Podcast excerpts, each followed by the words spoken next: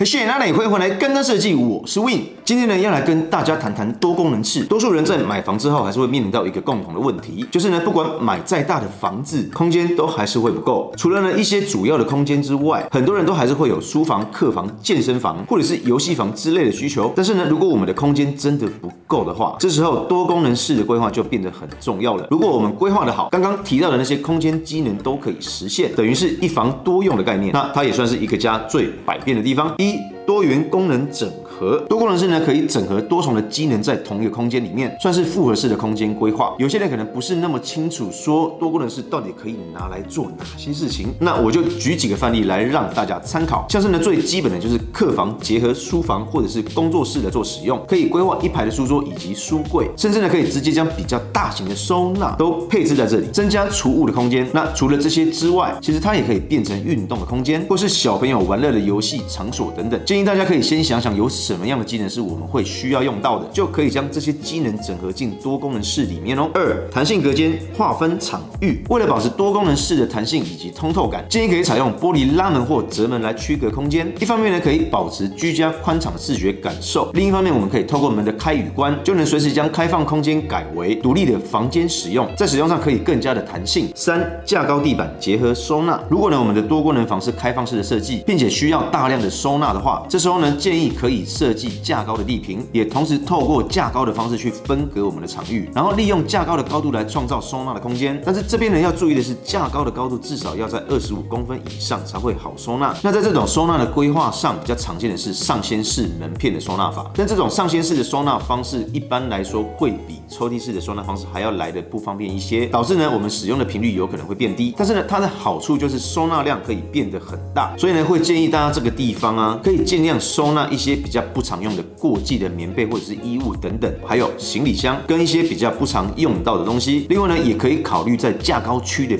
边缘做抽屉式的收纳，来增加局部收纳使用的直觉性。四、电动升降桌。那架高地坪除了可以增加收纳的空间之外，我们也可以考虑设计电动升降桌。这个设计呢比较常用在合适的空间，平时没有要使用的时候，桌子基本上是放下来跟地板齐平的。不管呢是要做运动还是跟小朋友一起在这里玩乐都没问题。那当桌面升起的时候，我们也可以把它当做泡茶桌，甚至呢也可以打麻将。五、卧榻结合床榻，想要在多功能室增加至少单人使用的客房功能，也不一定要很制式的摆一张单人床上去。毕竟一般来说，大部分的情况都比较不会每天都有客人来需要使用的。所以这时候呢，我们就可以把床用卧榻式的形态去做代替。尺寸呢，也可以留的跟单人床差不多，深度至少留个九十公分左右，长度我们可以留个一百九十十公分左右的尺寸。平常呢，我们就可以当成卧榻做使用，在卧榻上喝喝咖啡，看看书。弹弹吉他之类的，然后当有客人真的要来过夜的时候，我们铺个床单就可以当正常的床使用了。六、